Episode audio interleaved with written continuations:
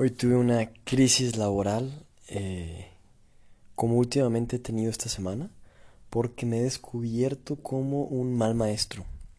Soy muy, autoexigente, eh, pero he visto evidencia de que me falta mucho para ser un buen maestro. no es que me falte mucho como un punto lejano a llegar, sino que he tenido momentos en mi vida donde he sido un buen maestro, pero esta semana no. Esta semana no y en realidad este último curso no estoy satisfecho con lo que estoy haciendo. Eh, termino las clases muchas veces sintiendo que mis explicaciones no son claras, eh, con los estudiantes confundidos, según yo, y salgo con un muy mal sabor de boca, muy mal. Hay otros momentos en donde salgo con un muy buen sabor de boca y digo, chingón, soy un buen profe. Pero lo alarmante es que han habido muchos malos momentos, entonces algo estoy haciendo mal y no estoy haciendo las cosas bien. He intentado pensar qué es lo que está sucediendo, pero creo que me ha faltado un poco más de disciplina, de planificación, de poder estar totalmente de lleno en mi labor como docente. Estoy distrayéndome fácilmente con otros pendientes, distrayéndome fácilmente con colaborar en la escuela, pero con otras cosas que no son tal cual mi clase. Y al final el tiempo que le dedico a las planeaciones es muy poca. Entonces, ¿cómo poder concentrarme mucho más en las planificaciones de mis clases y en la ejecución? Porque luego acabo exhausto después de las clases. Es un balance bien complicado. Ahora, esto me lleva a pensar en que la crisis que se detonó el día de hoy fue gracias a que tuve una conversación con la directora. Y una conversación basada desde el crecimiento, desde el amor también. Entonces yo le agradezco profundamente a la directora por esta conversación porque hay unas estadísticas que los estudiantes contestaron del semestre pasado.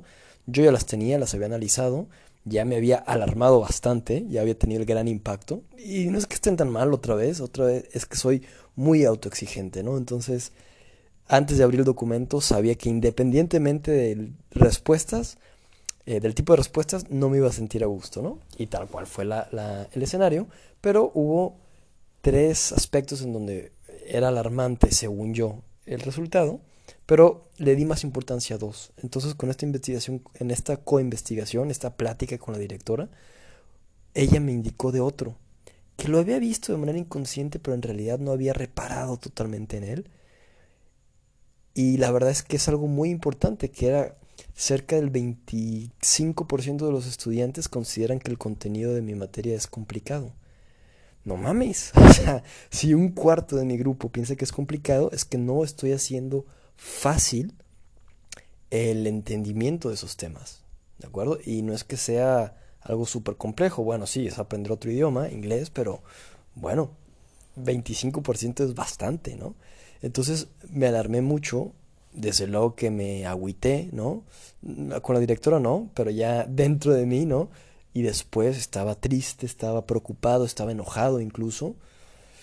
Pero me acosté, abracé ese sentimiento de decepción, de frustración.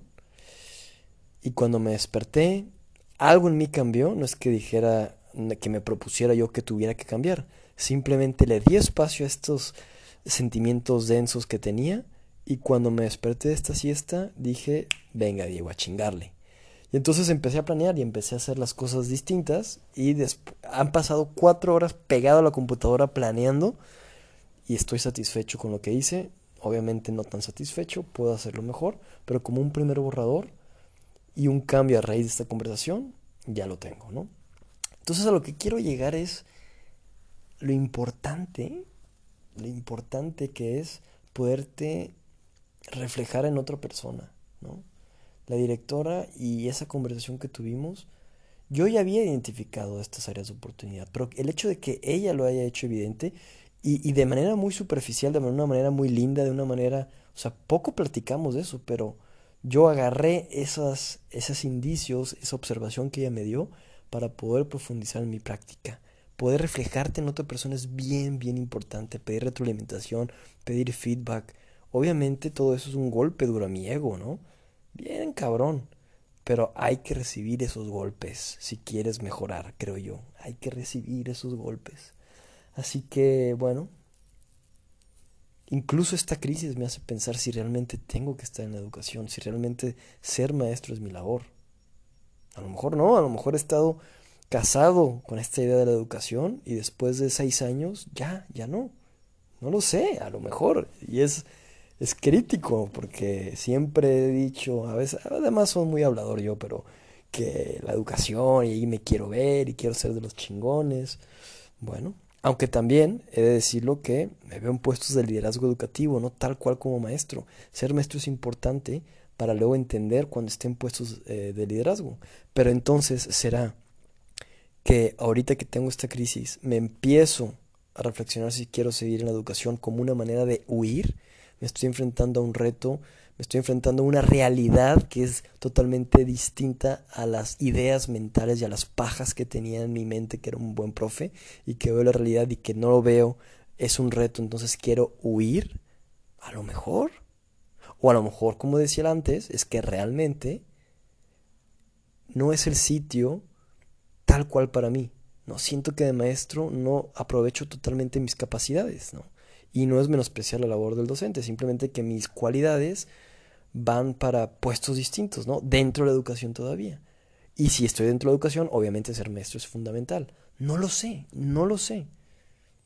A veces siento que quiero las cosas muy fáciles, muy sencillas. Pero luego cuando batallo digo, es que no, no hay que batallar, la vida es sencilla, la vida es fácil.